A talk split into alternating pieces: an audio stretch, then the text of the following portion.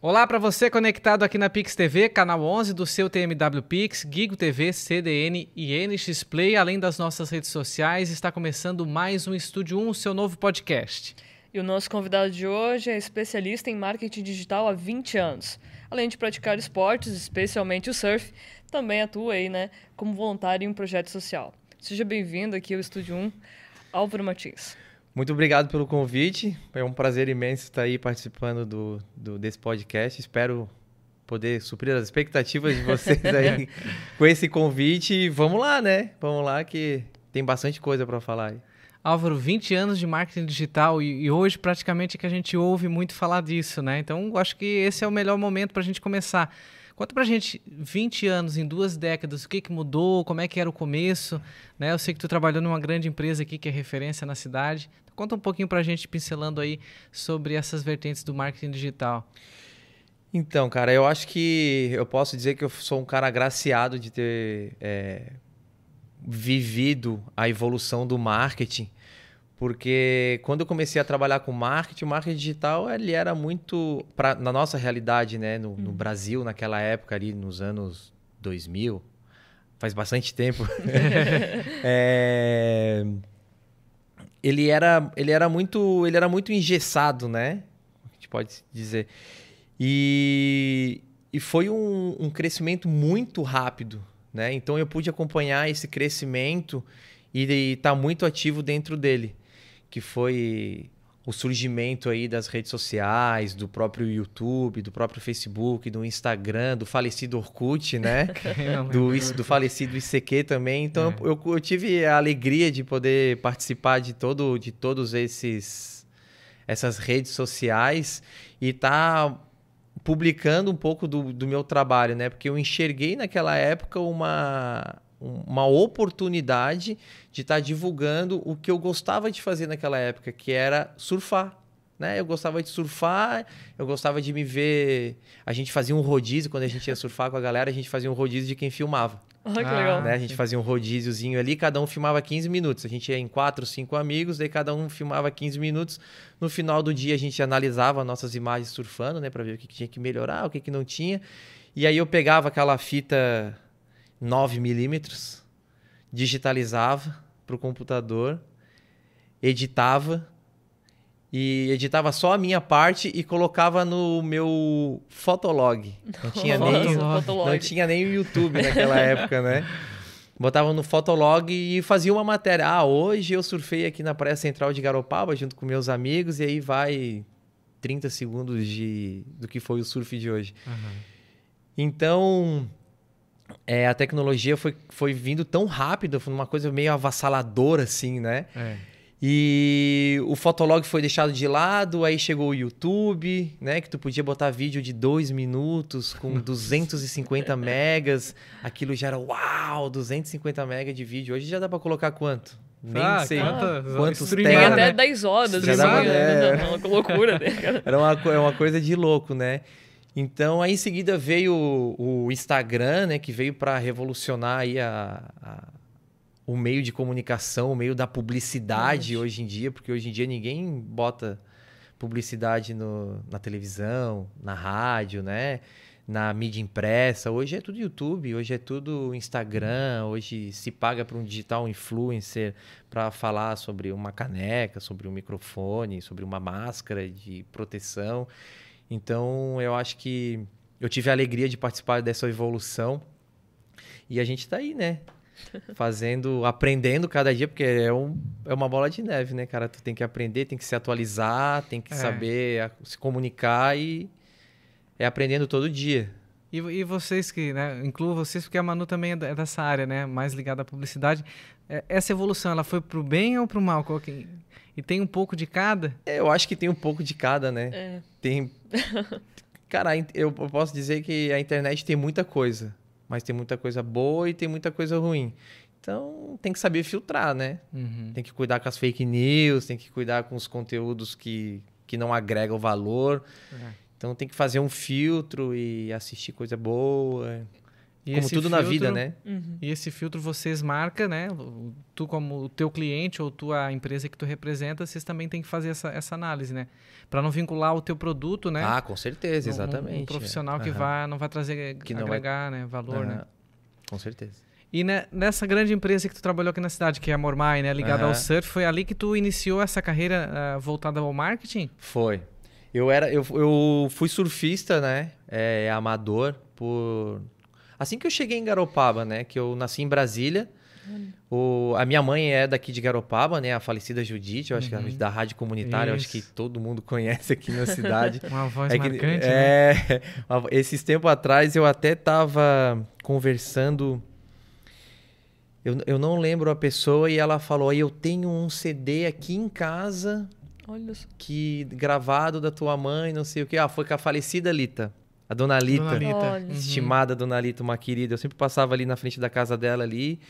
Ele dava um oi pra ela, tudo, e a gente ficava conversando. Porque quando a, quando a minha mãe era viva, né? Gente, eu tô voltando um pouco aqui. Uhum. Não, tranquilo. Quando a minha mãe é, a minha mãe era viva, ela fez, montou um grupo de idoso, né? Que era o grupo Tudo por Amor, né?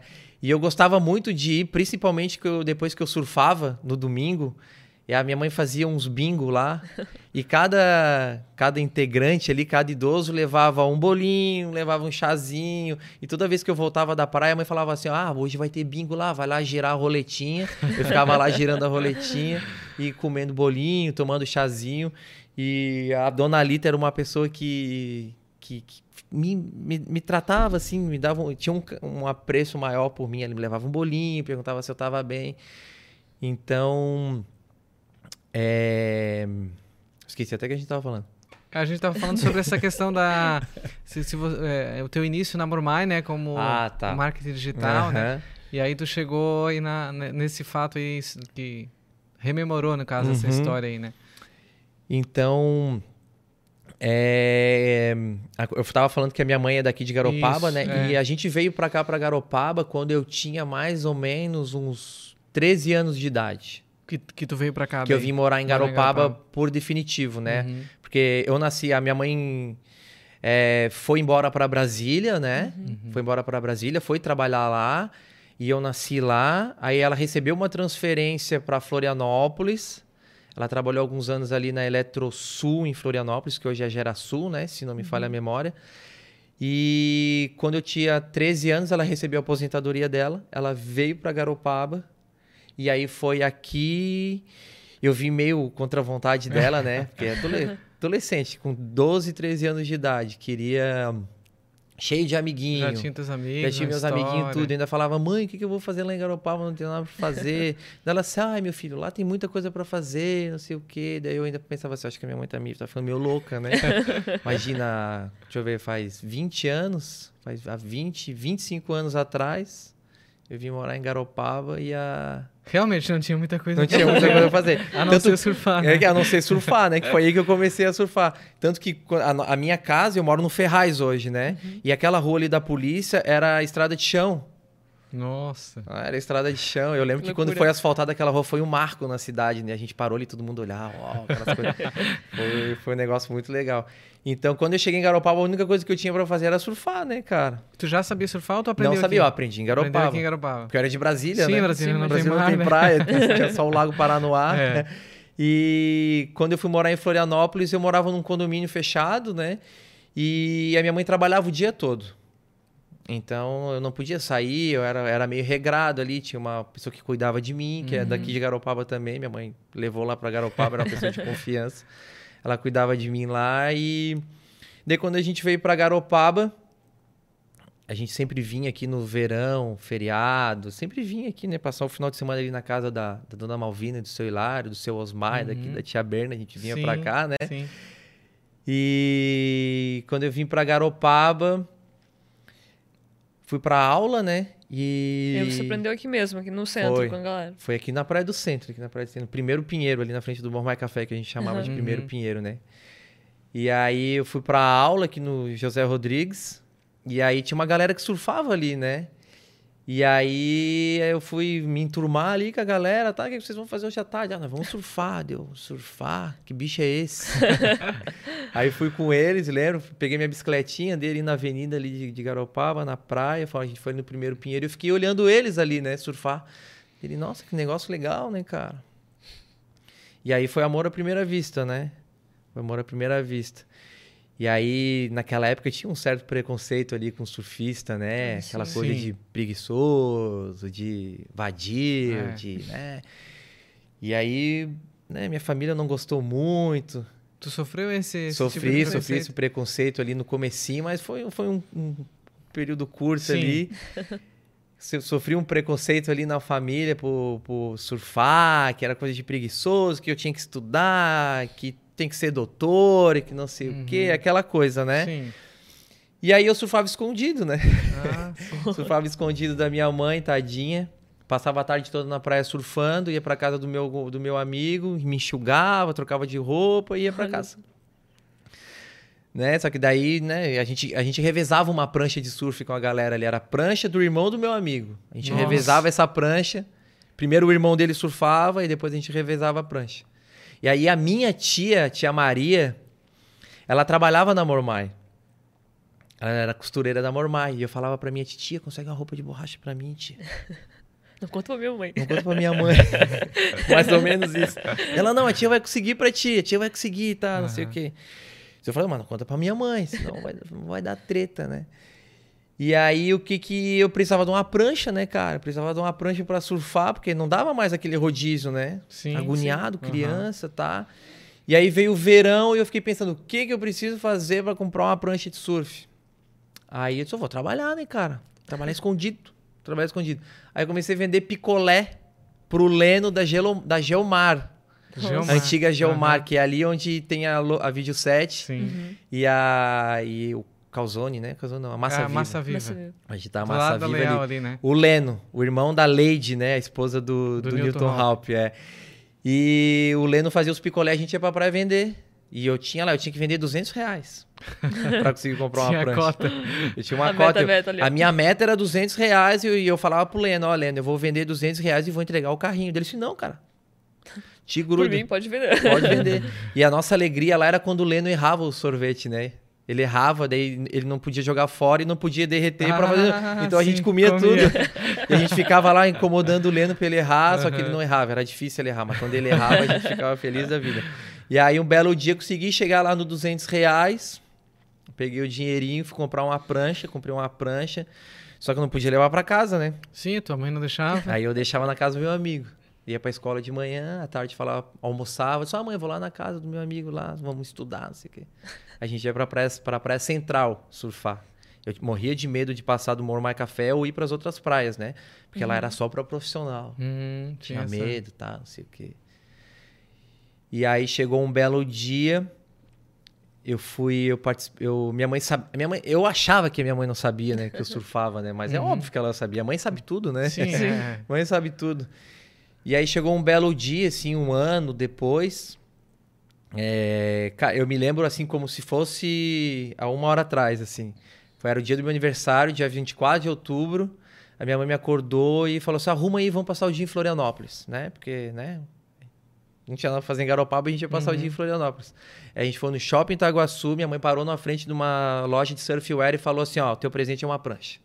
Pode escolher. Nossa, eu disse, Nossa mãe, como é que tu sabe que eu Não, mãe sabe tudo. Então, a partir daí, ela me incentivou, né? E ela sempre foi a minha maior incentivadora, assim, para tudo que eu fazia na vida, né? Uhum.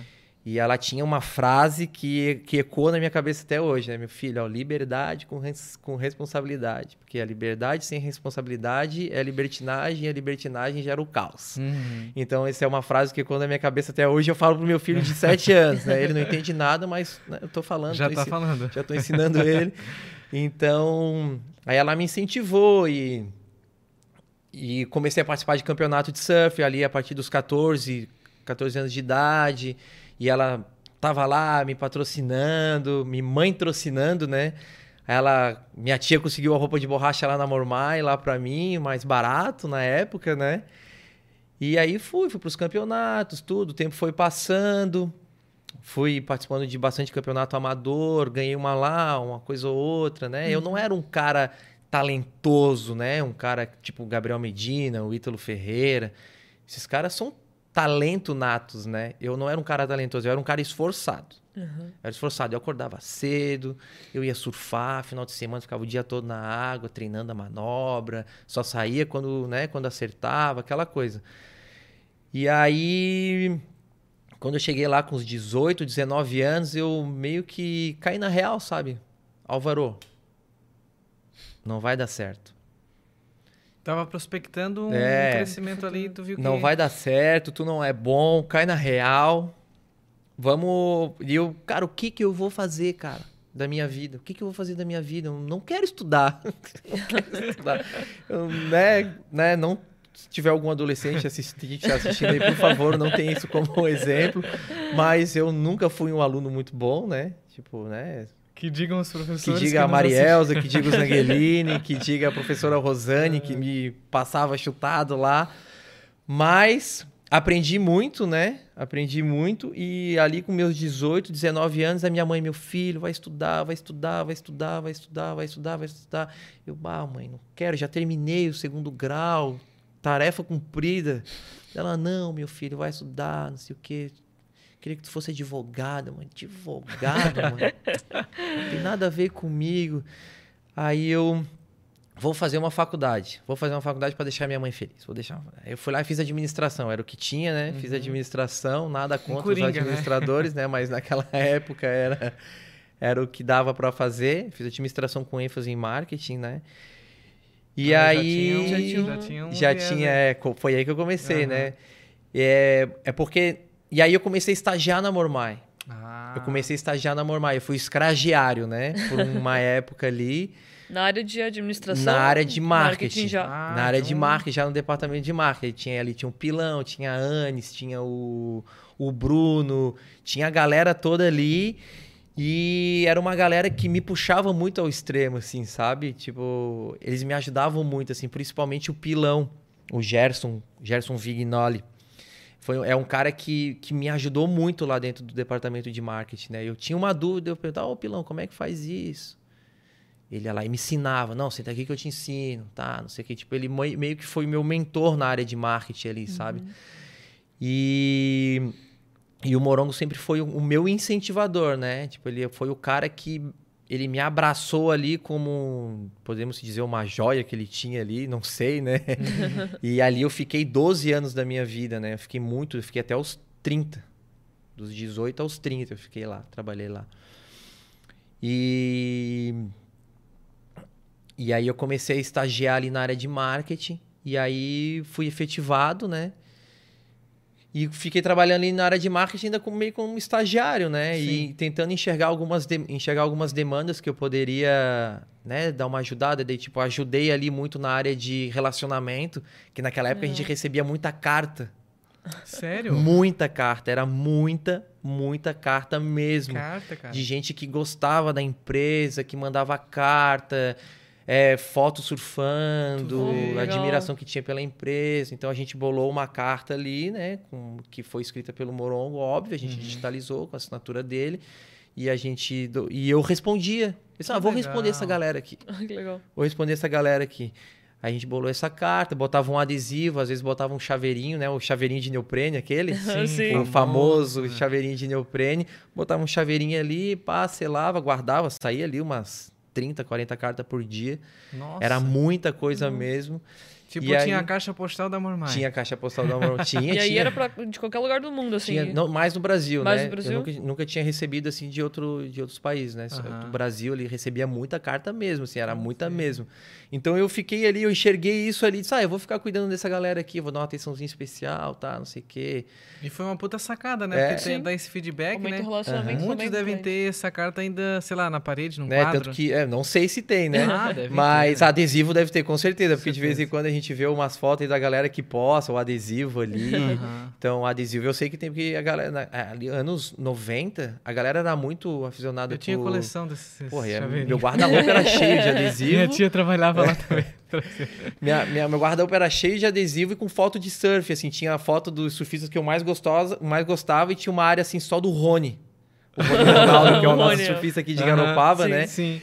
Tipo, tinha uma área só do Rony, porque quando saiu uma matéria, quando saiu uma foto dele na revista, eu, cara, uma foto do Rony. Tipo, ele surfava comigo, tá ligado? Ele surfava comigo, ele incentivava, ele sempre foi, é um cara que incentivava a gente na água, ele, o Filipinho Ximenes, que ele, o Felipe estudou comigo, então a gente cresceu junto, assim, meio eu e o Filipinho. Então era um cara que. que eles instigavam muito a gente dentro da água. Então, tipo, eu tinha o Rony Ronaldo como uma referência do surf aqui em Garopaba e o Filipinho era o meu, meio que meu manager. Ele tinha a mesma idade que eu, mas ele surfava infinita vezes melhor que eu, né?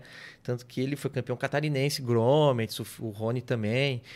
Então, eu, é, o surf, o surf, eu, que- eu queria trabalhar com surf, Sim. então eu fui, fui dar um jeito de entrar na Mormai, entrei na Mormai, consegui entrar na Mormai e lá eu fiquei até os 30 anos.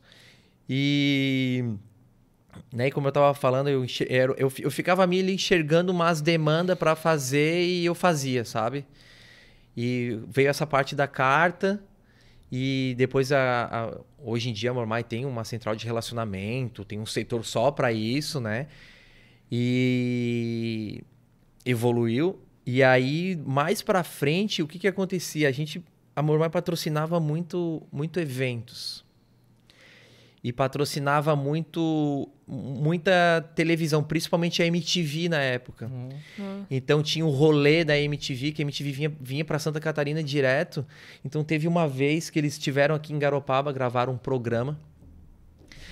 E montaram ali um circo ali na, na loja, no surf bar ali da Mormai, né? Montaram ali e, e eu ajudei a eles a organizar as coisas ali. Eu puxei minha câmerazinha que eu tinha, uma câmera, uma câmera velha do Morongo, era dele, eu roubava as coisas tudo dele, né? Porque eu não tinha equipamento na época, né? Então eu precisava filmar e pegava a câmera dele. Eu pre- precisava editar, eu pegava o computador da Marisa, né? Pegava o computador dela. E, a, e assim eu ia fazendo as coisas, sabe?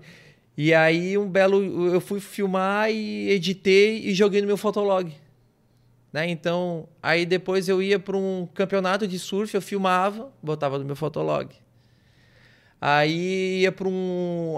Ah, e vinha um atleta da Mormai em Garopaba. Tipo o Fábio Gouveia, o Tânio Barreto. Eles viam surfar ali no Silveiro, eu ia lá e filmava eles. Ah, ele falava, vai Álvaro, a gente vai lá no Farol de Santa Marta hoje, vamos junto.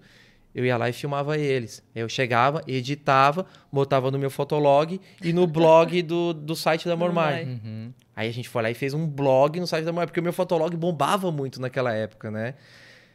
E não tinha um site específico. Naquela época tinha a revista Fluir, a revista Hardcore, a Alma Surf. Não tinha um site específico. Tinha um No site... digital tinha pouca. Tinha os gringos, né? O. Surfline, tinha os gringos, aham. né? Brasileiro. Brasileiro não tinha, tinha, Tinha. muito pouco, muito pouco. E aí em seguida veio o site Waves, né? Que é o site da que era da Fluir, né? Na Uhum. época. Que hoje é hospedado no Terra, né? Que hoje é hospedado no Terra e é o site referência hoje em surf no Brasil, Uhum. é o site Waves. Eu acho que até na América do Sul aí é um site muito bom, né? Uhum. E aí veio o site Waves e aí o, o Waves mandou um e-mail pra gente, ah, dá pra replicar aqui também? Eu sim, dá, dá pra replicar aqui também. Então, eu filmava, botava no meu fotolog, botava no site da Mormai E e, botava replicava. e replicava no Waves. Né? Mandava lá pro pessoal da Waves, da redação da Waves e, e assim foi, foi crescendo, foi e, cara, o negócio foi tomando uma. a- a evolução da internet foi muito grande, né, cara? Né? E daí o, o Fotolog meio que foi meio que deixado de lado, veio o YouTube, né? E aí eu fui me encaixando meio que nessa área lá dentro da Mormai. Eu Foi se era o- moldando fui conforme me- as situações foram Exatamente. surgindo ali. Aí eu fui largando a galera da carta, né? Aham. Uma pessoa ficou responsável por isso. E aí eu fui ali. Né? A, gen- a gente enxergou que a internet era a evolução de- da comunicação naquela época ali. meio contra algumas pessoas, assim, né? Que falavam, não, Álvaro, tu tá louco. Sim, os mais antigos. É, são os assim. dinossauros, É, né? Que a gente é. fala. Não, Álvaro tá louco, cara. Não, a revista aqui, não, a revista é boa, mas a internet vai, É. vai crescer. Relaxa que vai dar o boom. Né? E a galera meio ficava meio brava comigo, né? Falava assim, não, o Álvaro tá pirado, que não sei o quê. Daí eu falava assim, não, cara, então faz o seguinte, vamos continuar ali, mas deixa eu fazer aqui, aqui é de graça, aqui a gente não gasta dinheiro. Aqui é de graça. deixa eu aqui no de graça e vocês vão lá gastando, vocês gastam o dinheiro de vocês e eu vou no de graça aqui, que tá legal. Né? Aí eu ia para os eventos, ia para feira, ia para campeonato de surf, continuava acompanhando atleta e eu fui criando e tinha muitos cinegrafistas, muito, a Mormai tinha muitos cinegrafistas, tinha muito atleta e esse material vinha chegando de outros cinegrafistas, né, dos atletas que compravam, a empresa comprava algum material, Os tudo. atletas que, que eram patrocinados Que eram tinham patrocin- acompanhamento. Sim, alguns tinham, outros não. Daí, tipo, ah, o cara ia lá pro Havaí, pra pipeline, pegava o tubo da vida dele, aí o cinegrafista, o João lá, pegou e, ah, tô aqui, tô te vendo por 50 dólares. Dele, não, eu comp- vou comprar pra levar pra Mormai, Entendi. Aham. pra poder usar, sabe? Sim. Porque era visibilidade, né? A Claro. gente não tinha esse acesso naquela época, né? Uhum. Era muito caro levar um cinegrafista pra passar Imagina. Ju- 30 Sim, dias lá no Havaí em alta temporada. Baixa temporada, porque as ondas dão na baixa temporada, né? Em novembro. E aí. E aí as coisas foram tomando uma po- proporção muito grande, assim. E aí eu lembro que foi ali 2000 e... Eu não lembro mais ou menos, sou muito ruim de data, né? E passa muito rápido. É, né? Passa gente não muito- sabe se é, é foi muito 99, rápido. 2002. Então, infelizmente, eu tive a perda da minha mãe muito cedo, né? Minha mãe faleceu ali quando eu tinha 21 anos de idade, então foi uma coisa muito cedo. E sempre foi só eu e ela a vida toda, né? Então, ela era a minha. A pessoa que me empurrava pra frente, era a minha psicóloga, era a minha mentora, era a minha toda da vida, assim, né? Então, Daí a minha mãe faleceu foi 4 de novembro, só não lembro o ano também, o, o dia eu lembro, é 4 de novembro. Ela faleceu e aí eu fiquei muito conturbado, né, assim, psicológico muito abalado. Foi bem na época que eu tava terminando a universidade, que eu tava fazendo só por causa dela, né? E daí eu lembro que eu tava muito ruim assim, muito ruim psicologicamente assim. E aí era novembro, né? Início de temporada no Havaí. E aí eu nunca tinha ido pro Havaí. Tinha, já tinha dado várias voltas, tinha ido para vários lugares, né? Acompanhar vários atletas, eu nunca tinha ido pro Havaí. E o sonho de todo surfista é conhecer o Havaí, né? E aí eu tava mal lá, fui lá trabalhar um dia lá, não conseguia trabalhar, vivia sempre chorando lá pelos cantos, tá, não sei o quê. Aí o Morongo me chegou no canto, assim, o Morongo foi um cara que me deu uma estrutura emocional muito forte nessa época, né? Ele e as minhas tias, né? Porque a minha, minha família é uma família muito unida ali, da parte da minha mãe, né? Minhas tias, principalmente. É, a minha madrinha ali, que é a tia Malvina, né? Ela foi sempre uma mãezona pra mim, assim, cuidou muito de mim. É, tava sempre lá em casa perguntando se eu tava bem, me ligava pra ir almoçar. Ah, hoje a tia fez uma canjinha, quer vir aqui comer? Aí eu ia lá, aquela coisa, né? Lavava minhas roupas, tadinha. Explorei muito ela nesse quesito de roupa, como todo adolescente fazia, né? Então, o Moron chegou do meu lado e falou assim: Magrão, é, vai começar a temporada no Havaí. Eu quero que tu vá lá, aluga uma casa lá para os atletas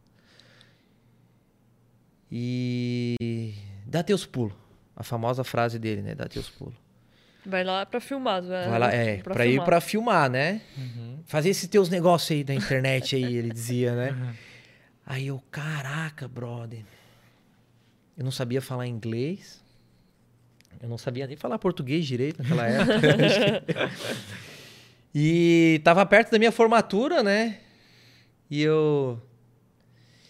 E aí eu fui pra casa, né? Fui pra casa e era daqui a 10 dias. E eu não tinha opção de Isso falar foi não. bem próximo da morte da tua mãe. Foi, foi dia 10, a minha mãe faleceu dia 4 e eu tava ali vivendo aquele luto ali uns 10, 15 dias depois, ia começar a temporada no Hawaii.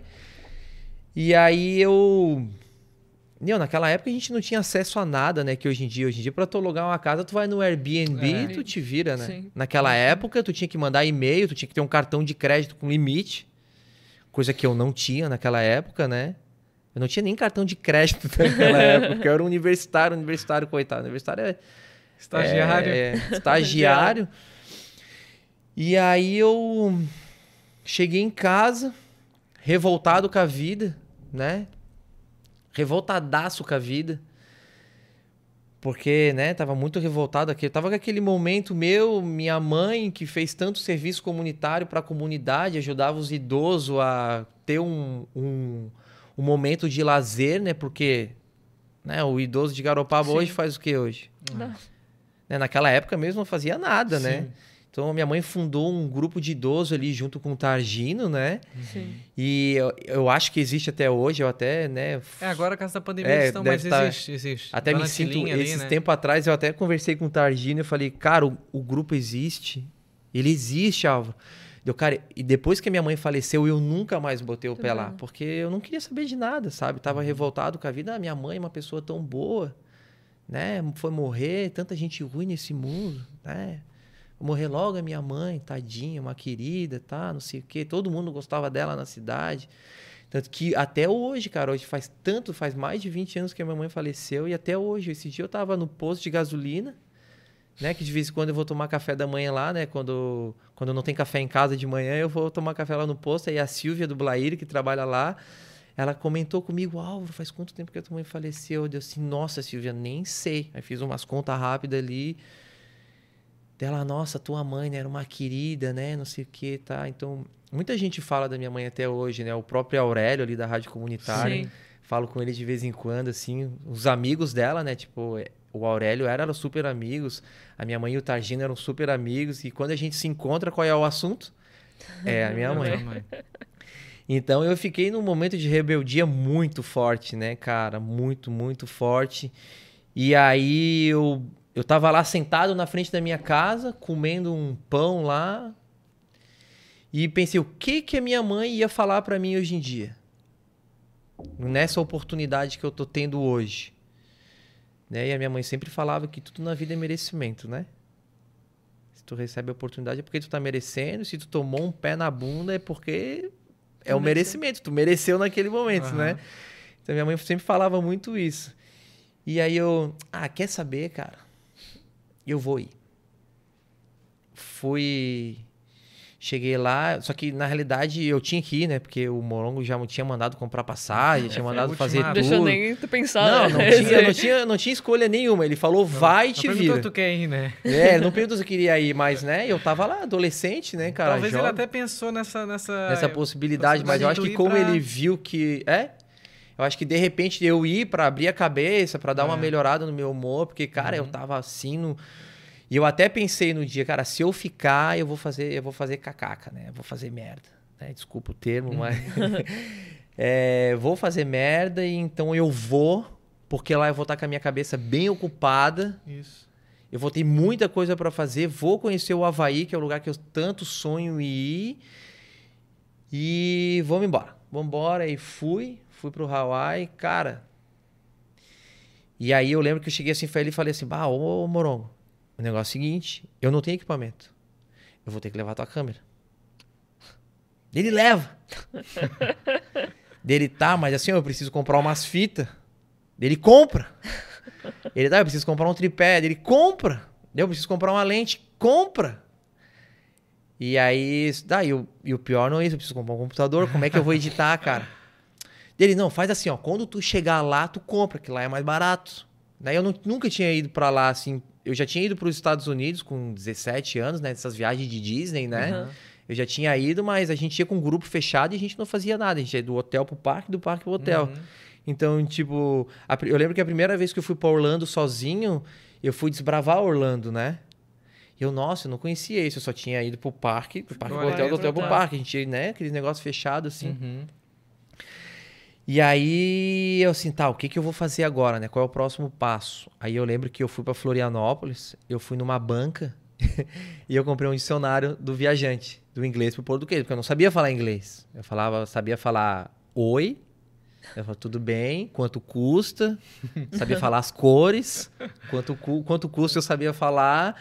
E eu só vou comprar um dicionário do viajante, né? Que qualquer coisa eu abro e aponto pro cara e o cara, né, Lê. na mímica dá jeito, né? E eu sempre fui um, um, um, uma pessoa, assim, um cara que eu nunca tive medo de mudança, sabe? Nunca tive medo de mudança. Se é para fazer, vamos lá e vamos fazer, vamos fazer bem feito. Essa é uma premissa que eu tenho até hoje, né? E aí eu fui, cara. Fui pro Havaí, não sabia falar um ai de inglês.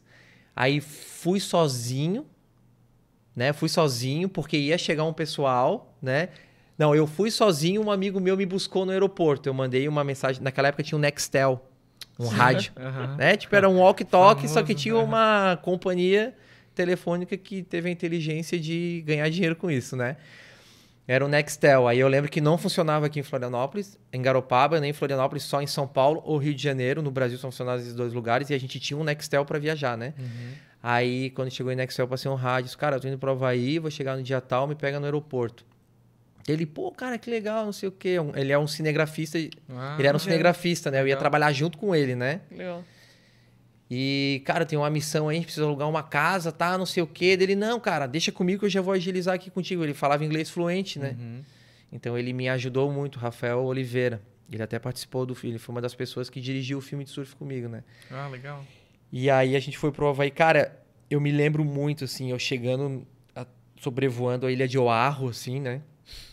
Eu chorava Chorava. Lugar nada mágico também, né? Eu chorava, eu tava na janela, né? Tava na janela e chorava igual uma criança, assim, realizando o seu primeiro sonho, né? De conhecer o Havaí. Eu chorando e eu lembro que o avião aterrizou, era um avião gigante, né? Eu nunca tinha voado num bicho daquele tão grande, né? Um jumbo, será? Não, não era um jumbo, né? Não era um jumbo, mas era um, era um troço gigantesco, era um avião muito grande. Aquele cara do interior, né? Matuto, né?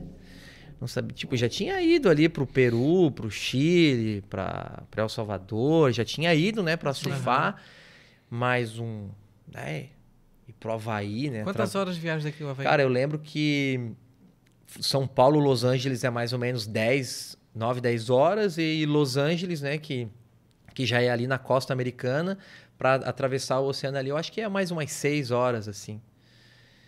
Hoje em dia eu faço voo muito mais longos para ir para a China, ah, né? Pois é mas nunca tinha voado tanto, tão longe, né? E eu lembro que eu fiquei acordado a viagem todinha.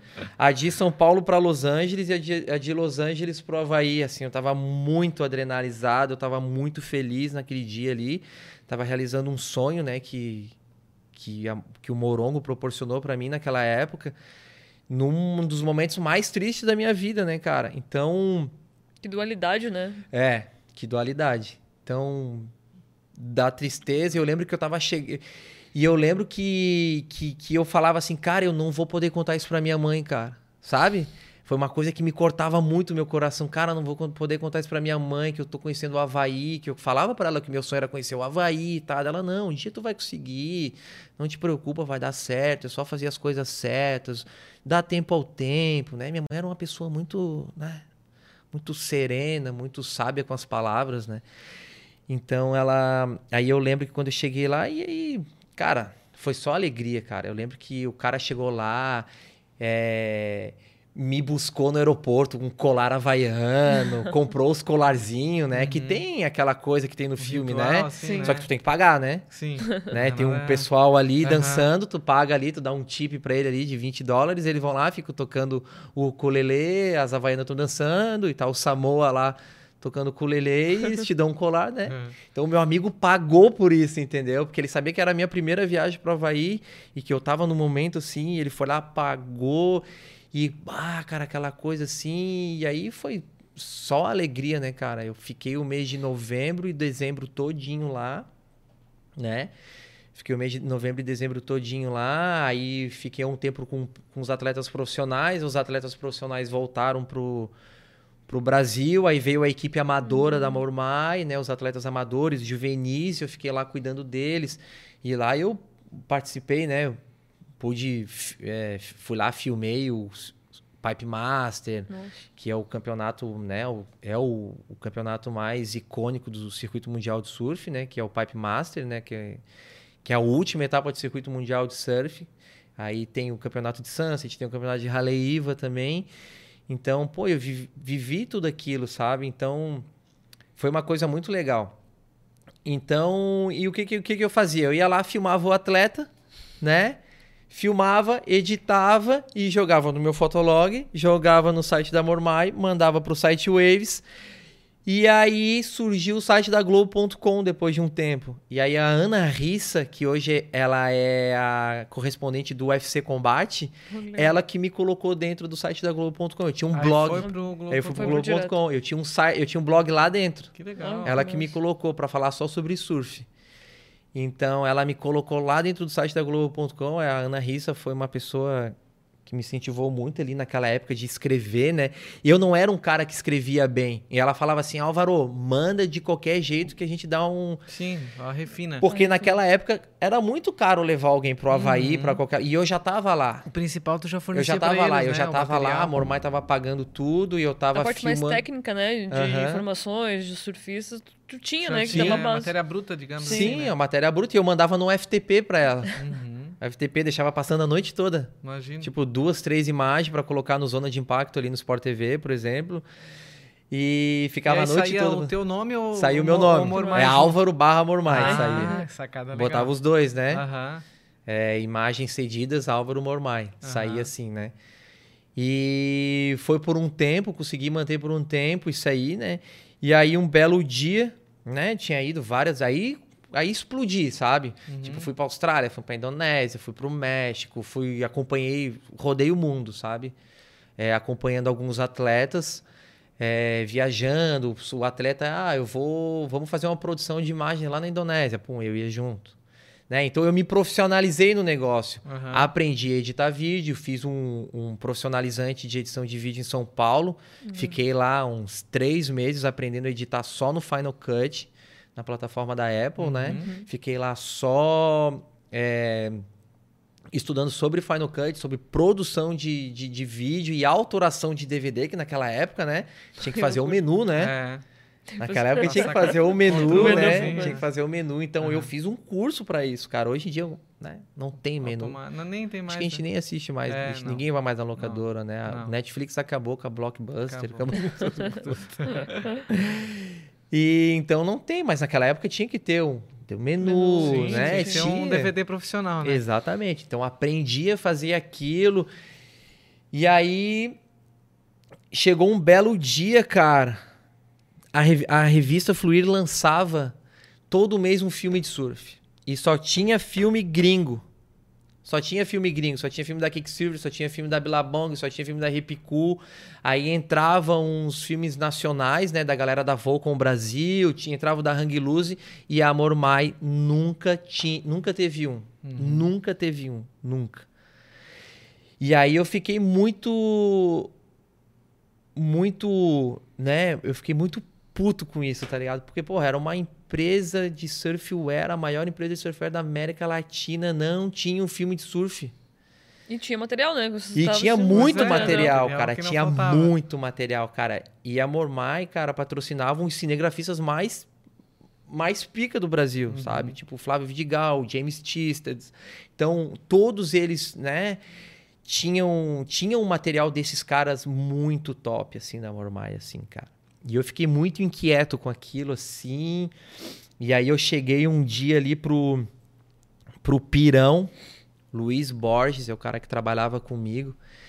Eu cheguei pra ele e falei assim, cara, eu tenho um material aqui pra fazer um filme de surf. Um filme top, mas assim um negócio alucinante. E aí ele chegou assim pra mim e falou assim, brother, tu tu mata no peito? Eu mato. Eu mato no peito. Eu sou pago pra fazer isso, bicho. Tem que... Já tinha feito o curso, né? Já, Já. tinha feito o curso, tudo. Eu, eu falei pra ele, cara, eu só faço isso na minha Uhum. vida. Eu viajo com um atleta, filmo e edito. Filme Uhum. e edito. Filme e edito. filme- Eu só faço isso. Só que assim, cara, eu preciso de dinheiro pra contratar um cara de After Effects, Uhum. né? Que é- são os efeitos especiais, né? Que eu Sim. não sabia fazer isso. E a gente precisa contratar um cara pra, né, pra ficar aqui um cara, né, um cara que tenha mais know-how com isso, em fazer filme. Aham. E aí ele chegou pra mim e disse: "Ah, cara, então lascou, porque não tem dinheiro. Não tem dinheiro". E aí eu falei com ele assim, cara, fala com o Júlio, cara. O Júlio é o, era o gerente de marketing da JR Danver na época. Uhum. O Júlio. O Júlio vai ajudar a gente, velho. O Júlio vai, o Júlio vai ajudar. Ele, ele, ele, ele, é que o Júlio, ele, é, ele era apresentador de TV Ah, na RBS, nas antigas, né? Ele tinha um programa na pilha, se eu não me engano. Eu Uhum. acho que era esse programa, não me lembro. Ele era, ele era apresentador e ele era um cara muito visionário, sabe? Ele já ele, ele manjava muito do digital já. E ele comprava várias brigas comigo, sabe? Tipo, eu falava assim, cara, tem um- vai ter uma feira, não sei aonde, vamos lá filmar, fazer uma produção, tá? Ele, vamos, vamos, vamos, pode vir, pode vir. O cara que comprava as Ele ideias. era o né? cara que Abraçava- compra... ele era o cara que comprava minhas ideias junto com o Morongo, né? O Morongo era o cara, era o cara era o, era o mais louco de todos, né? era o mais louco de todos, porque eu falava as coisas pra ele, ele vai, vai, vai, vai, vai, pode ir, pode ir, pode ir que vai dar certo. Contra No caso, o filme, ele abro... ele, abro... ele, ele não sabia. Ah, tu Eu não... fiz escondido dele, Ah, tu fez porque ele foi viajar pra comprar um catamarã. Uhum. Ele foi viajar para comprar um catamarã. E aí eu lembro que quando a gente fez aquele filme, ele tava na época de eleições. Meu Deus. No final sempre acaba em política, né? cara? É uma coisa muito louca, né? A gente tava em época de eleições. Municipal ou foi o Não lembro, nacional? cara. Não lembro mesmo. Não lembro mesmo. E eu lembro que a gente saiu pra comer uma pizza de galera, assim, sabe?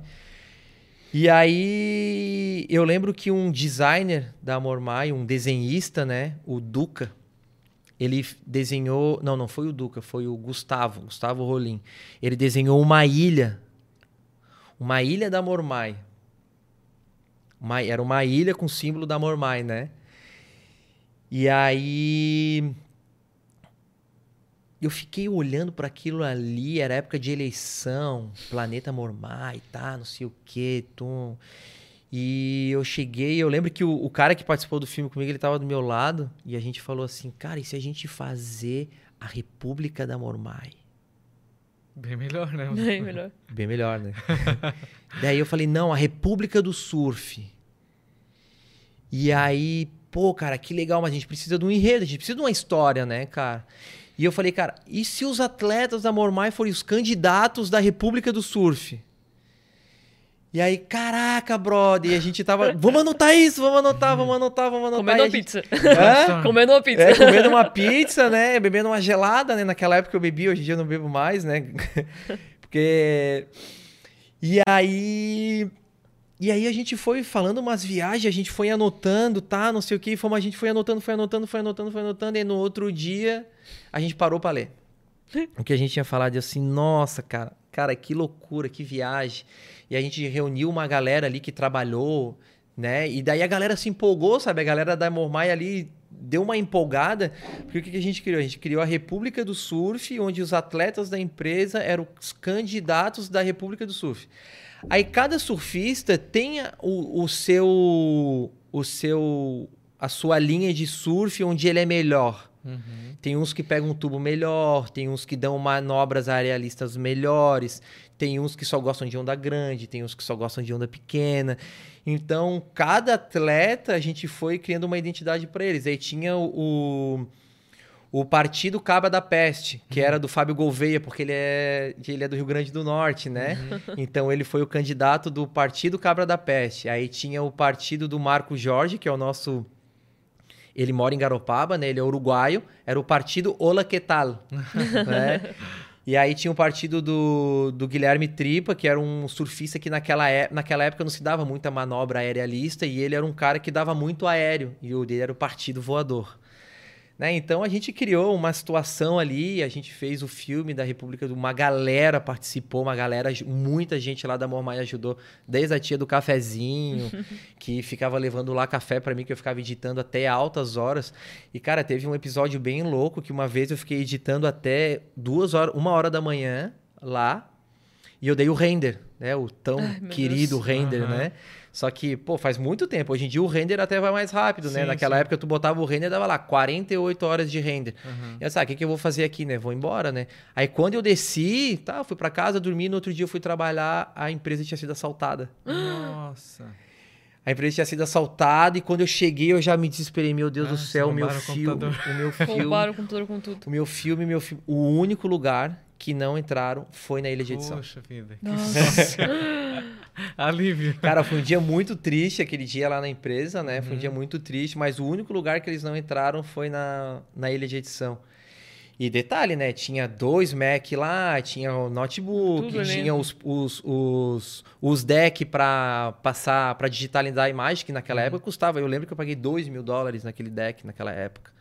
Era muito Passava mini caro. DV para o digital. Para o Digital. Hum, exatamente. Em tempo real, né? Em tempo real. É, se, se tinha uma hora de imagem, tinha que ficar esperando uma hora. E não tinha o que fazer, né? Tinha que Aham. levantar para fazer É. outra coisa. Porque se tu mexesse no computador, ele dava aquela, aquela bugada forte, né? Hoje em dia, graças a Deus, a gente, tecnologia tá aí para ajudar a gente, né? Sim.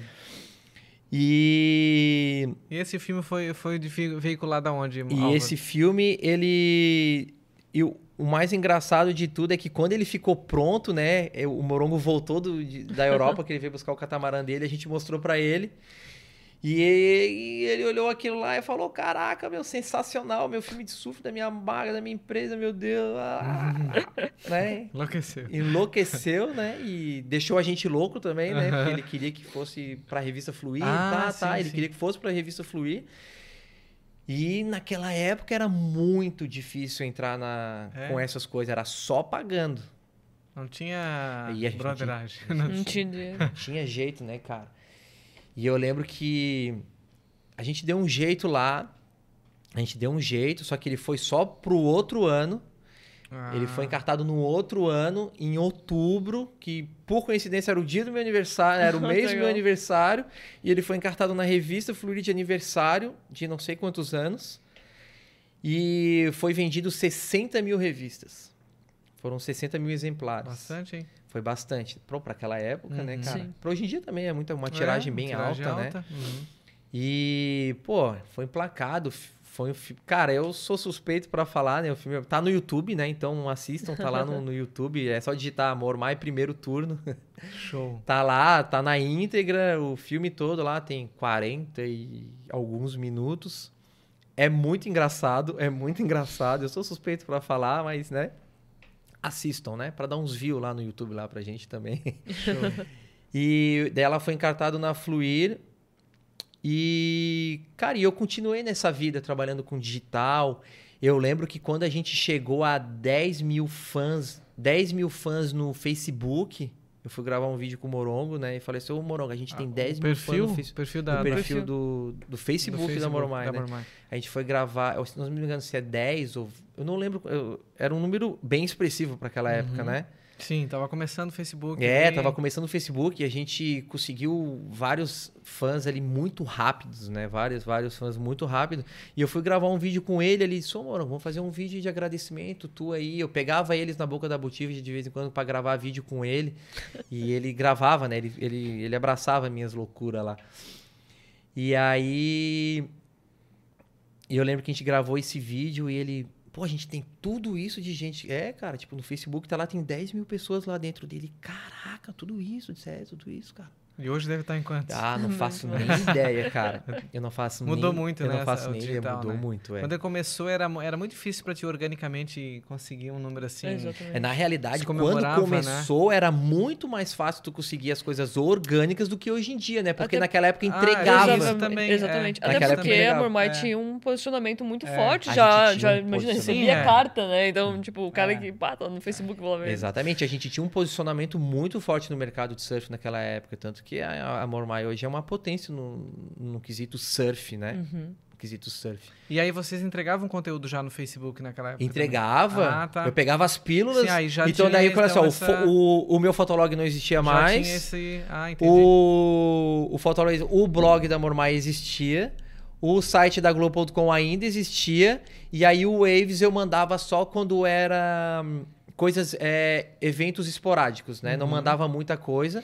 Tipo, aí eu mandava pro assessor de imprensa da Mormai na época, que era o Filipones, ele fazia...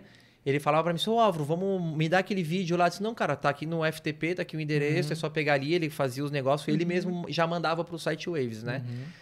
E aí vocês focavam, obviamente, nas E depois a redes. gente focou no Facebook e no Uhum. YouTube. Facebook, YouTube, Facebook, YouTube.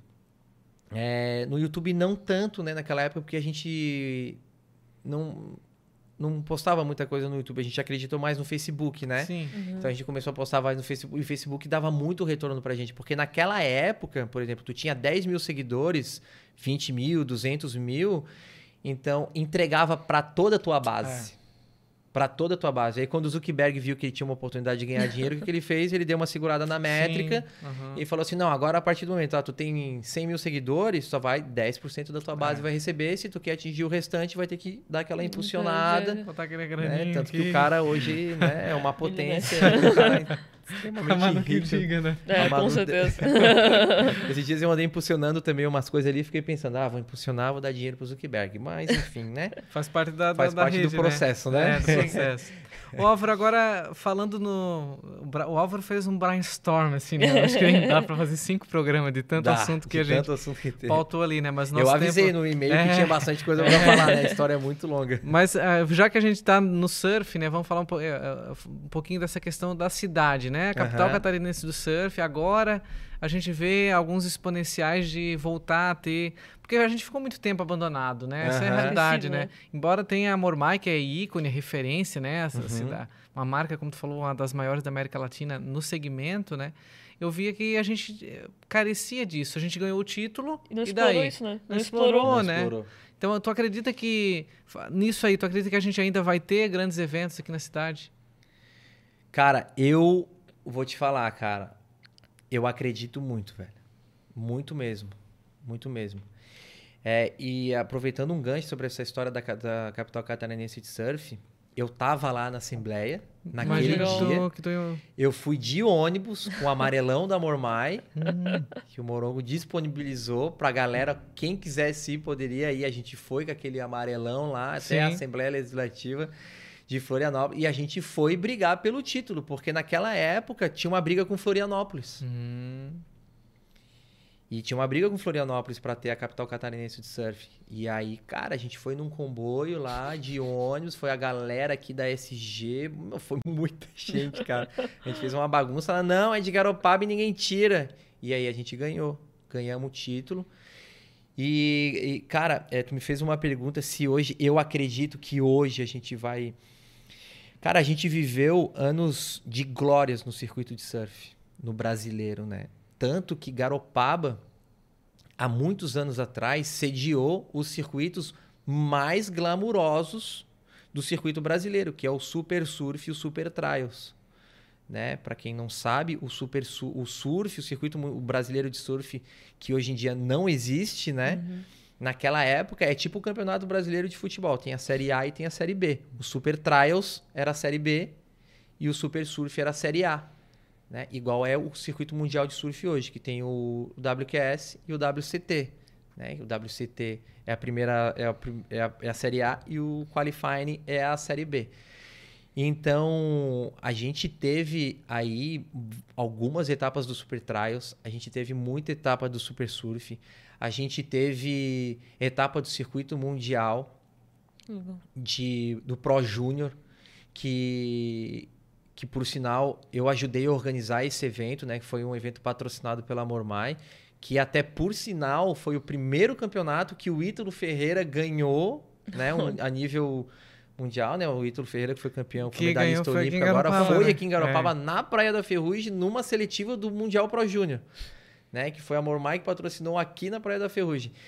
Então, e aí, né, por questões políticas, infelizmente, né, que né, não vale a pena entrar no, no quesito, a gente teve que levar para Imbituba, um campeonato que era patrocinado pela Mormai, por questões políticas, né, não tinha incentivo, não tinha nada, então a gente teve que levar para Imbituba, na Praia da Vila, que foi um campeonato também sensacional, foi um campeonato que deu altas ondas, eu, cara, eu me lembro muito. E infelizmente depois é, o surf teve é, caiu muito assim, sabe?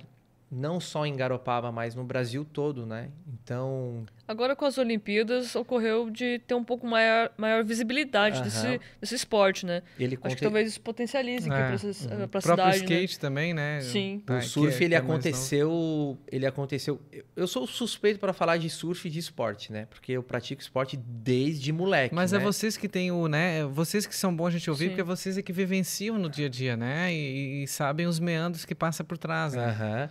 E assim, ó, eu quando, quando eu morava em Florianópolis, a minha mãe trabalhava na Eletrosul. E atrás da Eletrosul tinha um clube que é- se chama Elase. Então, todos os funcionários da Eletrosul tinham títulos na, na Elase. Então, eu estudava de manhã e eu ficava a tarde toda enfiada lá na Elase. Então, eu fazia judô, eu fazia tênis, eu fazia natação, eu ficava o dia todo praticando esporte. Então, eu sou, eu sou um cara que eu pratico muito esporte. Eu pratiquei muito esporte, tanto que eu pratico até hoje. Eu faço jiu-jitsu, jogo tênis, surfo. Então, eu sou um cara que, né, adrenalina, eu sou muito hiperativo.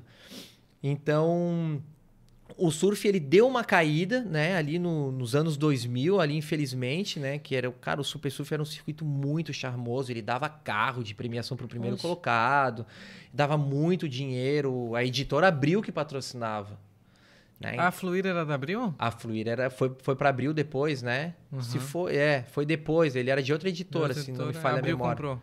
Abril comprou e daí, né, com, com Uhum. a tecnologia, com a internet, infelizmente a, a mídia impressa, né, deu uma caída, tanto que a Uhum. gente não vê revista hoje em dia.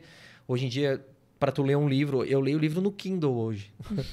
ou quando eu tô com muita pressa para saber sobre um assunto, eu vou para um podcast ou para um audiobook. Sim, Aí, tipo, eu não tu- leio mais. Boto no vou fone de ouvido. Quando eu tô dirigindo, quando eu vou para Florianópolis, ali pro centro de distribuição da Hidrolite, Uhum. eu vou ouvindo podcast. Quando eu vou pro Uhum. aeroporto, eu vou ouvindo podcast. Quando eu tô dentro do avião, eu vou ouvindo podcast Uhum. né? Então, Tecnologia mudou audio, muita coisa, audiobook, né? é, mudou. Então, É. e né, libera o peso da mochila, né? Exato. É. E aí o surf caiu muito. E aí, com o efeito Medina, né? Quando o Medina foi campeão mundial de surf pela primeira vez, entrou um brasileiro ali. Ele, ele vinha numa ascensão com o Adriano Mineiro, né? Com o Adriano Mineirinho ali, que era um cara que é um cara que se aposentou agora esse ano, que foi o cara que começou a ditar um ritmo muito forte no surf brasileiro. E aí veio o efeito Medina ali, o Brazilian Storm, puxado pelo Mineirinho, né?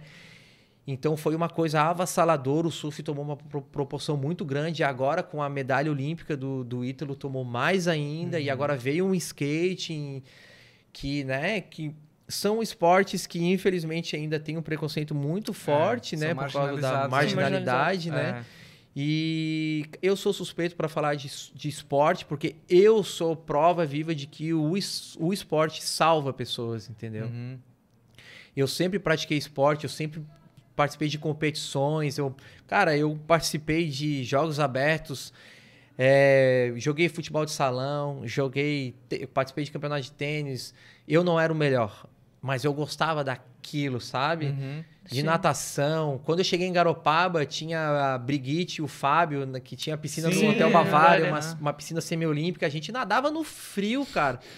Né? Ia pra uma piscininha pequenininha de 12 metros lá, aquecida, e, e eles levavam a gente pro campeonato catarinense de natação e a gente Legal. participava. Legal. Então eu sou, um- eu sou suspeito para falar de esporte, porque Uhum. o esporte tá na, na minha veia desde criança. E a minha mãe me E incentivala falando muito. em criança, assim, né? é, trabalha com projeto social, é isso? Isso, trabalho com projeto social. É, o Clube de Desbravadores, né? Que ele tem. Ele já existe em Garopaba desde os anos 90. Só que ele foi desativado por um período. E em 2013 eu reativei ele, junto com a minha esposa e com o meu cunhado. Né? A gente reati- reativou. é, porque eu fui desbravador quando eu era criança. O que, que é o Clube de Desbravador? O Clube de Desbravador ele é formado por juvenis, né? De 10 a 15 anos onde a gente ensina eles a acampamento, a gente ensina eles as boas práticas, a gente ensina eles quando tem um, um problema de calamidade, é, como agir, como ajudar o próximo. A gente trabalha em combate ao uso de drogas, a gente ensina eles, né, que não, esse é o- é caminho errado. Então, é um, é um, é um projeto social, cara, fantástico. A gente tem aí hoje, hoje em cerca aí de 30 crianças, Muito 30 legal. juvenis de 10 a 15 anos. A gente se reúne todos os domingos, das 9 da manhã ao meio-dia.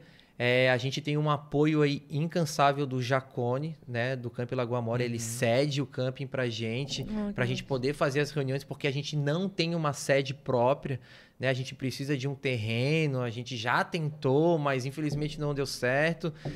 E, e como a- eu, particularmente eu, Álvaro, eu gosto de fazer as coisas, né? E não ficar choramingando, pedindo esmola pra ninguém. E eu gosto de fazer as coisas acontecerem. E o Clube Desbravador, ele tá aí desde 2013. Entendeu? Em 2014 a gente trouxe um evento aqui para Pra te Garopaba. perguntar, teve um grande evento que Teve. reuniu de vários grande. lugares, né? Exatamente. É, Existem vários níveis de, de encontros, tá? E a gente trouxe um encontro a nível de, de Associação Catarinense.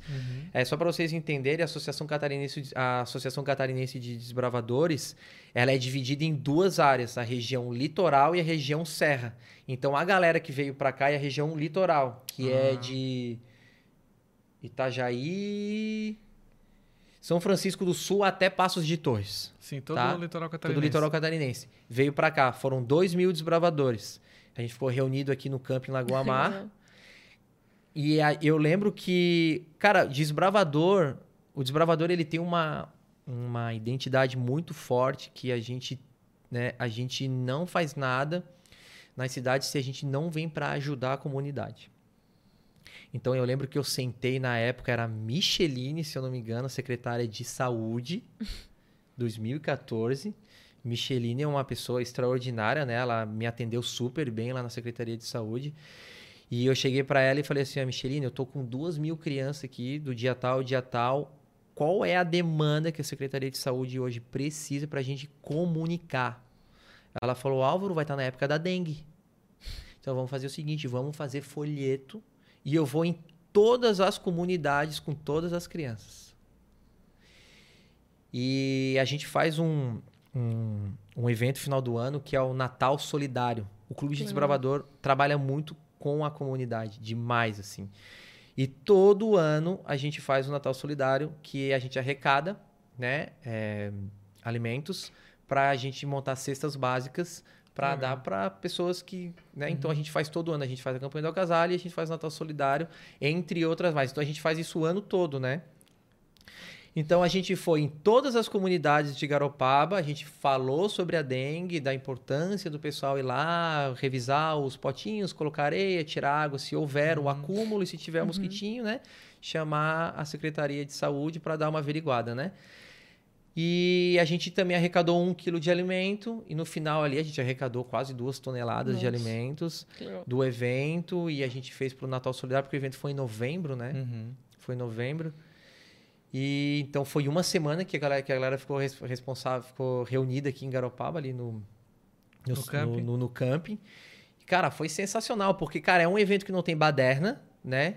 É, Ninguém bebe, ninguém fuma, ninguém faz bagunça. A gente tá lá para se divertir, a gente fez umas provas na praia, Legal. tinha um caiaque, tinha, tu tinha que ir lá e voltar de caiaque, tinha que entrar nadando. Tinha, então tem várias atividades, entendeu? Tem caminhada noturna, a gente fez uma caminhada até o, o, o Siriu lá com a galera toda. Aí tem as programações de tudo que a gente aprende durante o ano, que a gente ensina nos desbravadores. Uhum. A gente tem esse evento, que é um encontro, sabe? É um, é um Como que encontro. finaliza o É, ano de atividades exatamente. e tal. Então todo ano tem um encontro E a, é um a lugar níveis. diferente? Cada, é. Uhum. Tem de vários níveis, né? Tem a nível Uhum. de região, que daí é, é só alguns grupos. Aí tem o nível de associação, que é só o litoral. Aí tem o nível de união, que daí representa os três estados do sul, que é Rio Grande do Sul, Santa Catarina e, Para- e Paraná. Paraná. Que daí é o é Campuri de união, que daí já é 20 mil, 22 mil Nossa. pessoas. E aí tem a nível de, A, de divisão, que é a divisão sul-americana, que são os países que fazem aqui fronteira com a gente, né? Uhum. Que daí já é já tem 200 mil desbravadores que daí faz um evento a cada cinco anos só para 50 mil desbravadores que acontece em Barretos legal. e aí tem o encontro mundial que também acontece a cada cinco anos que é para 60 mil pessoas que é nos Estados Unidos o último foi 2019 que eu até tive lá Foi em Oshkosh, teve 60 e poucas mil pessoas de, ó, do mundo todo. Que legal. Que legal. Então é um negócio muito legal, um negócio muito bacana, né? O Clube dos Bravadores, ele... Como é que faz pra entrar no grupo? Tem algum critério pra entrar no grupo? Como é que funciona? O único critério é força de vontade de querer e, e aguentar, né, cara? Porque, cara, a gente faz umas caminhadas de 5 quilômetros, a gente dorme no meio do mato, eu ensino eles a fazer fogueira, fazer um ovo na casca de laranja, fazer pão de caçador, fazer milho no E tu espeto. aprendeu isso onde? Cara, eu aprendi isso Foi escoteiro? com o desbravador, eu também já fui escoteiro, né? Aham. Eu, também já, eu também já fui escoteiro num grupo lá de Florianópolis. Ah, tá. E aí eu fui desbravador. E como eu sou líder do ministério, é, a gente recebe capacitações da Ah, legal. Associação Catarinense, entendeu? Ah, então legal. existe vários tipos de acampamentos, vários tipos de liderança. Então a gente recebe capacitação, a gente aprende. Então não tem nenhum pré-requisito, tem que ser entre 10 e 15 anos de idade. e Tem, Tem força de de vontade. vontade. De força de vontade, vir com o coração cheio de alegria e é isso aí. E os pais incentivarem também, e os né? pais incentivarem. Porque assim como o esporte, são atividades Aham. muito lúdicas, né? Que é, socialmente contribuem muito, né? Uhum. E, cara, e o Clube de Desbravador é muito legal. Eu sou suspeito para falar, né? Porque eu tô nesse ministério aí desde 2013, né? Eu fui diretor do clube, aí depois eu fui coordenador de região. Aí hoje eu voltei pro clube de Garopaba, porque, cara, é o meu, é o meu xodózinho, né? Aham. Tu que fundou aqui de Garopaba? Não, não fui eu que fundei, eu reestruturei ele, né? Que ele ficou muito tempo desativado, então Sim. eu reestruturei ele, eu, minha esposa e meu cunhado. Legal. Foi nós três ali que reativamos Tava, ali. tava parada, Na abandonada. cara e na coragem. E eu, eu lembro que eu fui uniformizado pro colégio, né? Porque tem um uniforme bonito, igual aqueles que tu vê assim, né? Nos desenhos ali Isso. do Up, aquela Eu já coisa. vi vocês em algumas A gente desfila no 7 de setembro. Isso, Verdade. Então, e, e eu lembro que eu fui no colégio na primeira reunião, né? E eu tava empolgadaço, caraca, mano, vamos reestruturar o clube de desbravadores. Eu lembrava várias coisas ainda, né? Eu, lembrava da Ordem Unida, eu lembrava dos ideais, porque uma vez desbravador, sempre desbravador. né? e eu lembro que eu fui no colégio uniformizado e a, e as criançadas abriam os olhos assim, nossa, o que que é isso? Daí, tipo, eu mostrava uns nó pra eles, assim, olha só como é que faz Indiana esse nó Jones, aqui, tipo, Indiana Jones. Mais ou menos isso. E aí, cara, eu lembro que eu a gente foi fazendo o pátio da igreja ali, né, da igreja adventista, porque o Clube dos Bravadores, ele faz, ele é um ministério da igreja adventista, né? Aham. E e aí eu lembro que eu fiquei preocupado assim, cara, e se vir muita criança? Não tem lugar. Aí eu lembro que eu liguei pro Marquinhos Israel, que na época era o secretário, Secretário. de, Cultura? Turismo, de, cultura. de turismo e De cultura, turismo né? e cultura. Eu- e o Marquinho foi desbravador. Ah. Eu falei, Marquinho, amanhã vai ter a primeira reunião do desbravador, cara, me empresta o ginásio. E ele, não, cara, lógico, pô, tá louco, faz um ofício, traz aqui. Cara, falei, fiz um ofício, levei pra ele, ele assinou. Cara, ô, que legal, cara, Clube de Desbravador, cara. Se tem uma coisa que eu não posso reclamar do Clube de Desbravador, é que a gente sempre teve um apoio muito grande do órgão público, sabe? que bom. Muito grande, principalmente ali da dona Nadir, que enquanto ela foi secretária, ela, ela não media esforços em ajudar o Clube de Desbravador. E o Marquinhos também, que sempre ajudou muito, muito, muito demais a gente. E aí veio a pandemia, né? Aquela Sim. coisa toda, o Sim, clube agora- teve que. Tudo online, tudo online, tudo online. Agora É. a gente reativou agora, que já pode, né? Estamos nos Uhum. reunindo no camping todos os domingos, das nove ao meio-dia, seguindo todos os protocolos de segurança, álcool em gel, de vez em quando eu dou banho neles de álcool em gel aquela coisa lá. Tem que se cuidar, né? É, tem que se cuidar. E, e o Clube de Desbravadores, ele, ele, ele teve um- uma proporção muito grande, ele, teve, ele chamou muita atenção da comunidade, tanto que é, a gente recebeu uma moção, né? Uma moção de congratulação do, da, da Câmara de Câmara. Vereadores. Ah, O Clube de Desbravador e eu também Uhum. recebi ali em 2015, se eu não me engano. Se não me falha a memória, a gente recebeu ali um, uma, uma homenagem, né? A pessoa fez uma homenagem pra gente ali, foi super legal, tanto foi reconhecido no calendário da, do município como o Dia Mundial, o Dia Municipal do Desbravador, Que é todo mês de novembro ou setembro, não lembro também, eu sou péssimo com datas. E Mas tem aí. um dia dedicado ao Tem um dia desbravador. dedicado ao desbravador aqui no município. Então, é um. Aí tem algumas pessoas que me perguntam, ah, Álvaro, mas eu não escuto falar do clube de desbravador. É que nem eu te falei, cara, eu sou um cara que gosta de fazer as coisas sem falar, né? O que a mão esquerda Uhum. dá, a direita não precisa saber, né? Então eu sou muito disso, sabe? Eu sou muito disso, eu faço acontecer, independente. Cara, a gente passa muito perrengue, a gente passa muito perrengue. Às vezes não tem dinheiro para nada. E aí o que, que a gente vai? Vamos vender mel, vamos vender rapadura, vamos vender chocolate, vamos vender pano, vamos lavar carro, vamos. Fazer ações E a pra- criançada Adora. adora. Adora, eles adoram.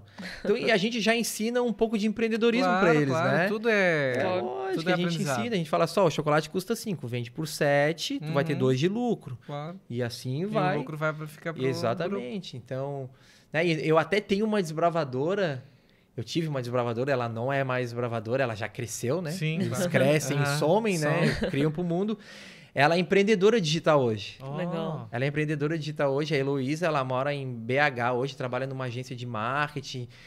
E ela foi uma das meninas ali que sempre. Ela via que eu trabalhava com internet, que- ela perguntava, nem o Álvaro, esse negócio aí como é que faz? Eu disse, não, faz assim.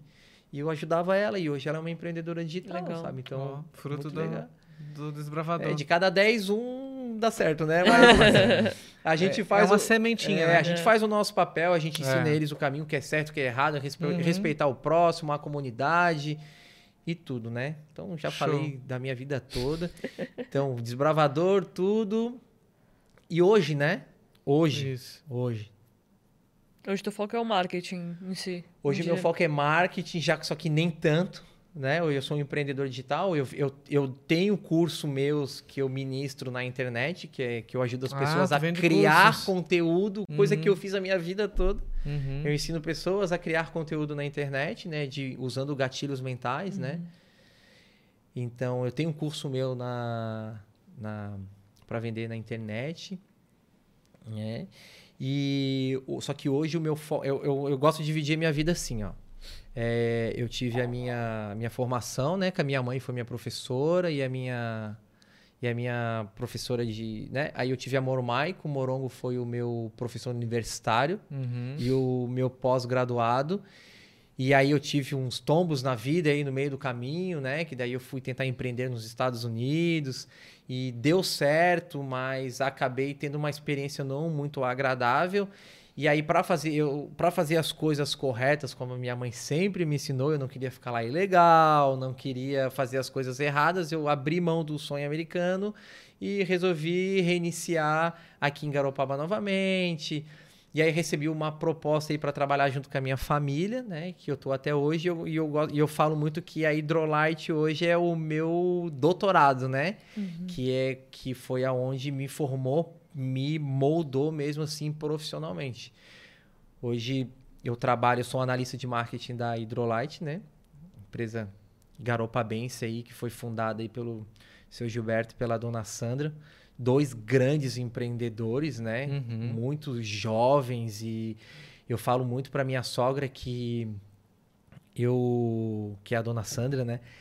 Eu falo para ela que, né, né? Eu pago muito pau para ela, né? Porque por tudo que ela passou assim na vida dela, né? Uma menina criada em Garopaba, é, não tinha muito, né, acesso à Sim. informação e construiu um império que é a Hidrolite hoje junto Verdade. com o marido dela e com os filhos, né? Porque são os filhos que tocam a operação hoje depois do falecimento do seu Gilberto. E é uma empresa que está tomando uma proporção muito grande.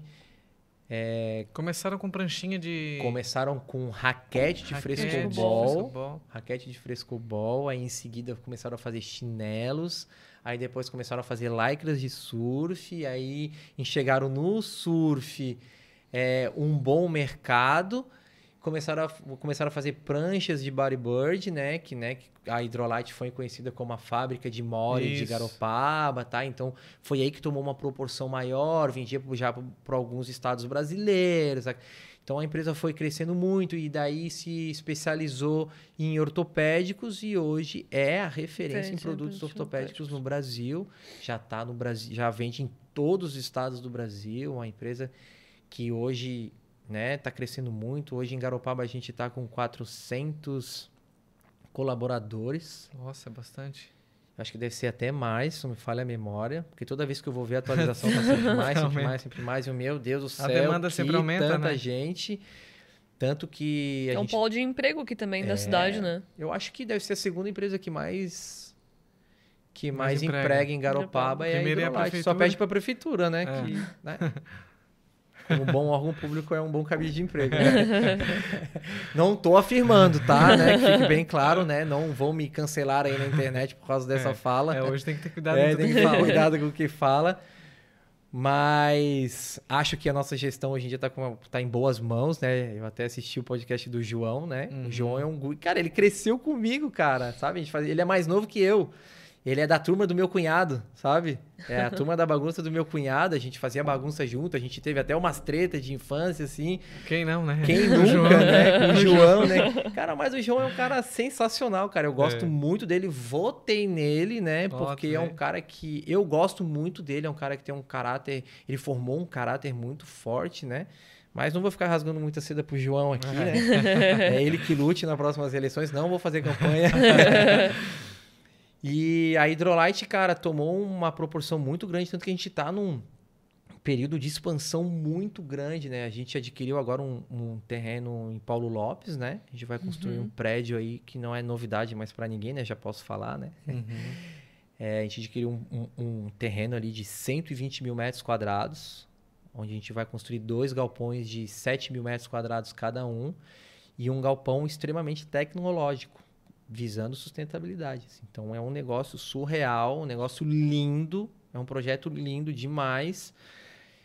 E vai gerar emprego para outra cidade, Verdade. não só Não vai tirar, é porque tem, tem esse É. mito, né? Ah, a Hidrolite vai embora. Vai, vai embora, vai deixar embora, vai embora. Ó, até é presente É. data, hoje não, Não. tá? Então fiquem tranquilos. então não sei mais pra frente, né? Então é, é uma, é que é uma empresa que tá crescendo muito, sabe? Sim, precisa de espaço, Precisa né? Ali de onde vocês espaço, estão não é um tem mais espaço. mais, né? Infelizmente o terreno em Garopaba é um valor assim, É, especulação imobiliária. Sim. putz, pra, pra dizer uma palavra, é, uma, é um valor ridículo, né? Que eu vejo, assim, umas coisas, assim, uns valores estratosféricos, assim, comparado com Balneário Camboriú, comparado com Nova York, com, né, Ah. com os metros quadrados mais caros do mundo.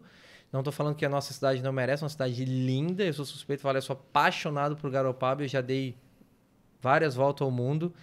E não tem dia que eu, que eu tô viajando e falei assim, bah, cara, não tem coisa melhor do que a tranquilidade de Garopaba.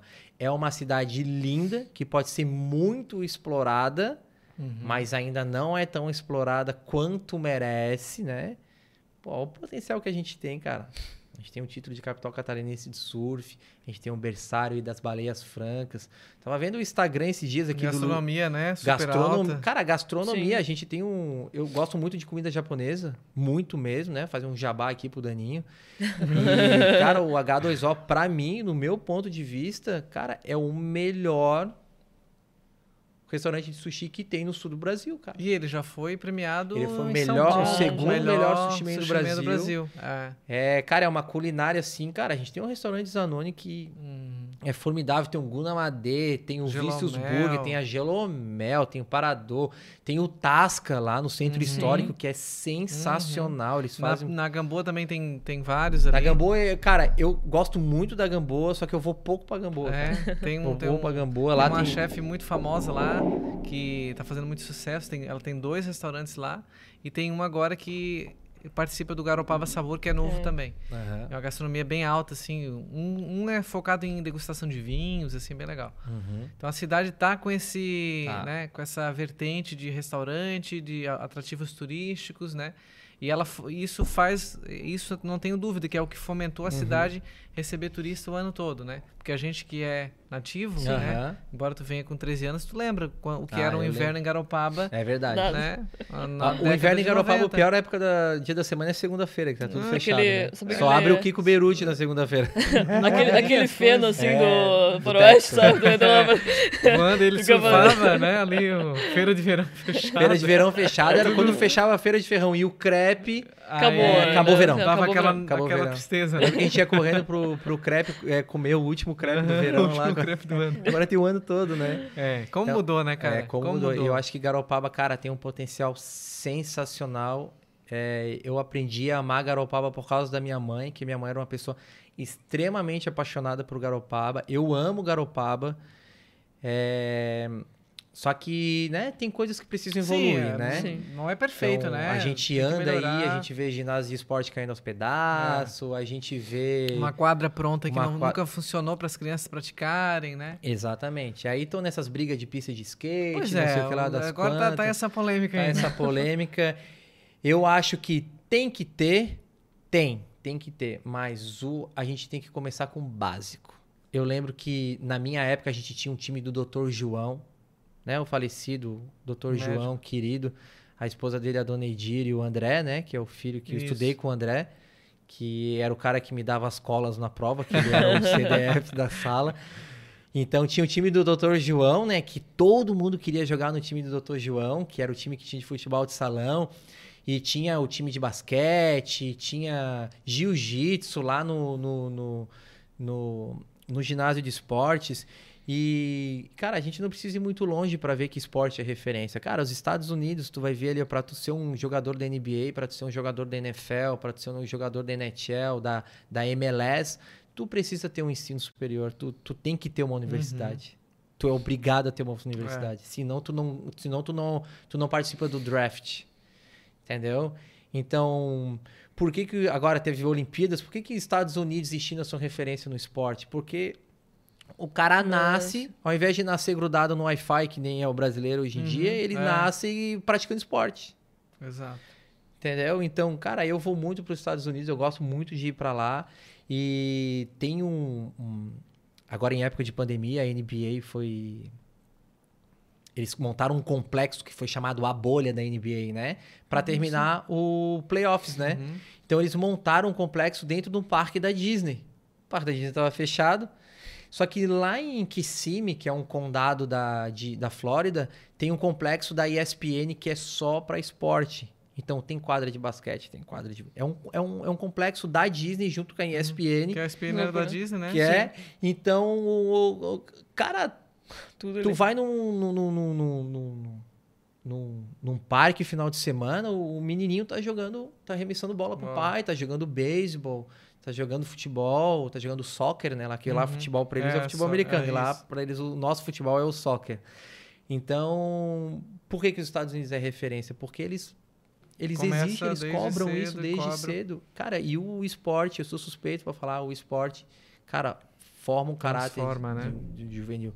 No Oriente Médio, o jiu-jitsu faz parte da grade curricular da escola. No Ceará, parece que o jiu-jitsu também foi, foi votado e foi aprovado. Ó, que legal. No Rio de Legal. Janeiro tá para ser tá para ser votado também. Então, Garopaba é a capital cata- catarinense do surf. Por que não? Né? O surf está o integrado, surf está né? integrado no, educação. na nossa, no nosso ensino fundamental ali nas escolas do município.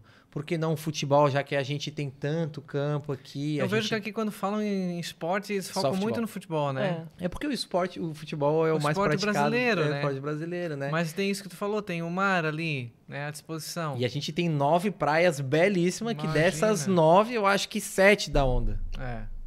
Quase não precisa de todas. condições, né, É, E mirabolantes. até para aprender, Exato. o ideal é uma praia mais calminha É uma também. praia mais calminha, tudo. E a gente tem, e nós temos professores de surf aqui extremamente gabaritados para ensinar. A gente tem atleta que pode ensinar, a gente tem. Cara, vou citar nomes. A gente tem o Felipe Ximenes, que é coach. A gente tem o Thales Marques, que é coach. A gente tem o Gustavo Missurelli, que ele é juiz, cara, da Confederação Brasileira de Surf. A gente tem o Magu, que foi presidente da Associação de Surf de Garopaba. E ele hoje ele é diretor técnico da Federação Catarinense de Surf. A gente tem o Neném, cara, o marido da Sayonara, que é um ícone do surf garopabense, que foi o cara que me incentivou a surfar, que ele era presidente da Associação de Surf de Garopaba, ele levava a gente para competir. Então a gente tem pessoas extremamente gabaritadas. Eu acho que a gente só não tem força de vontade para querer fazer acontecer. Porque É. como já dizia minha falecida mãe, quem quer dá um jeito. quem não quer arruma uma desculpa. Então eu acho que as pessoas focam muito em querer ser o pai da Ah, tem isso criança, também, né? em Se não foi eu que querer inventei, em querer ficar postando em rede social que fui eu que fiz isso, que eu fui eu que fiz esse artigo e esquecem do principal, que é a nossa comunidade, esquecem dos nossos juvenis, das das, crianças. nossas crianças, do futuro. Cara, o futuro da cidade está na mão dos juvenis, cara. É. E aí muita gente me pergunta, Álvaro, por que, que tu não entra na política, que não se. Eu falei, cara, eu não tenho vontade de entrar na política. Porque já tive vontade, já tive muita vontade. De... Eu recebo convite toda eleição, eu recebo convite. Toda eleição, na última eleição eu recebi de dois partidos. Eu falei, cara, não vou, cara. Por que tu acha que. Não vou, porque existe muita burocracia. burocracia. Vai ficar eu, eu acho que existe muita burocracia, fica muito engessado. Eu acho que as pessoas. É, elas têm um senso de urgência muito grande. Acho que se ah, eu assumi o cargo ah, é. agora, amanhã tu tem que dar resultado. Uhum. Só que tudo na vida existe um processo. É. Tudo na vida existe um processo. Ainda mais em, em órgão Ainda público. Ainda mais em órgão público. Que se tu não agradar o fulano de tal, ele vai te botar. Bota vai botar embaixo, lá embaixo. Botar lá embaixo.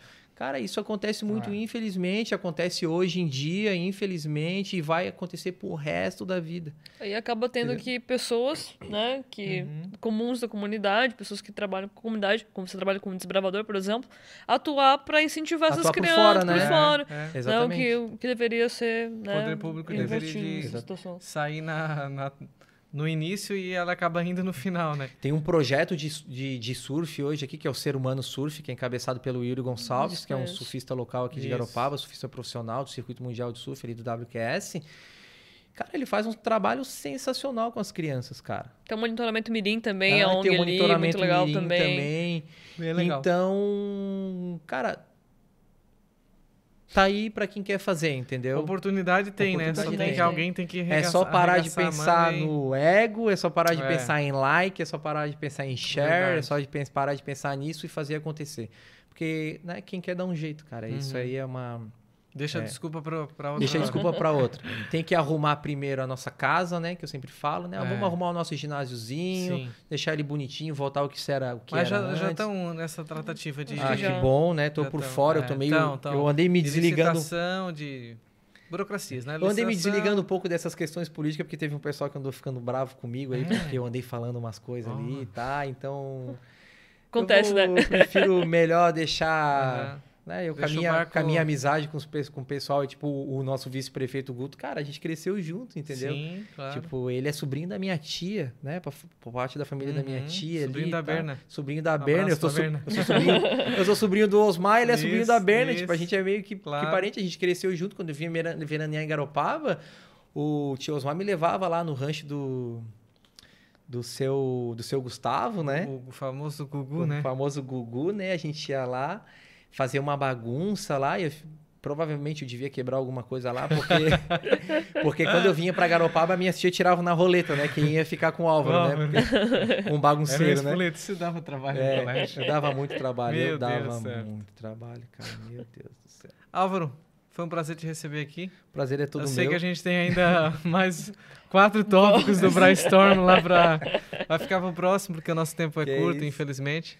Mas foi um prazer te receber, conhecer um pouquinho dessa tua história. Eu já te conheci assim muito, assim muito superficial da rede social uhum. e tal, da época do colégio, né? Uhum. A gente se encontrava pelos corredores. corredores. É, mas nunca foi um prazer, realmente. Frente, nunca botei o pé na frente de ti. Não, né? não, não. Nunca caí na, na tua pegadinha. foi um prazer mesmo te receber no Estúdio 1. Cara, o prazer é todo meu. Muito obrigado pelo convite. Fiquei muito feliz em receber esse convite aí e admirado com essa estrutura que tem aqui. Cara, eu fiquei muito contente mesmo de ter visto isso e, e que cresça cada vez mais, que o Estúdio 2 fique pronto logo. E tem o Estúdio 3, o Estúdio 4, o Estúdio 5. Daqui a pouco é o podcast do Estúdio 2. É. Então, cara, muito e em obrigado. Garopaba, né? Em Garopaba. Garopaba. Show de bola, cara. A gente só tem a ganhar com isso. Isso aí. Álvaro, deixa o teu arroba para as pessoas te ah, seguirem, isso, acessarem. Instagram é. aí, arroba Álvaro Martins, com dois S no final. Não sei se o editor vai botar aqui. É tu que vai editar, né?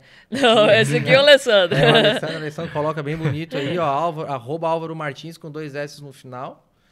Me segue lá no Instagram, de vez em quando eu coloco umas coisas legais, de vez em quando eu coloco umas palhaçadas. O pessoal pede pra eu colocar mais palhaçada, né? Diz que eu sou melhor fazendo palhaçada aqui, falando, falando sério.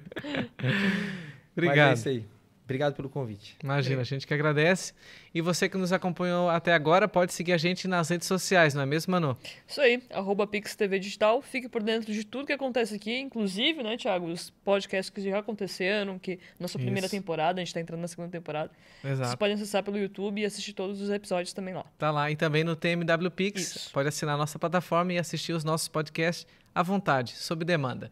Obrigado pela audiência, até o nosso próximo encontro. A gente se encontra aí pela programação da Pix TV. Até mais, tchau. Tchau.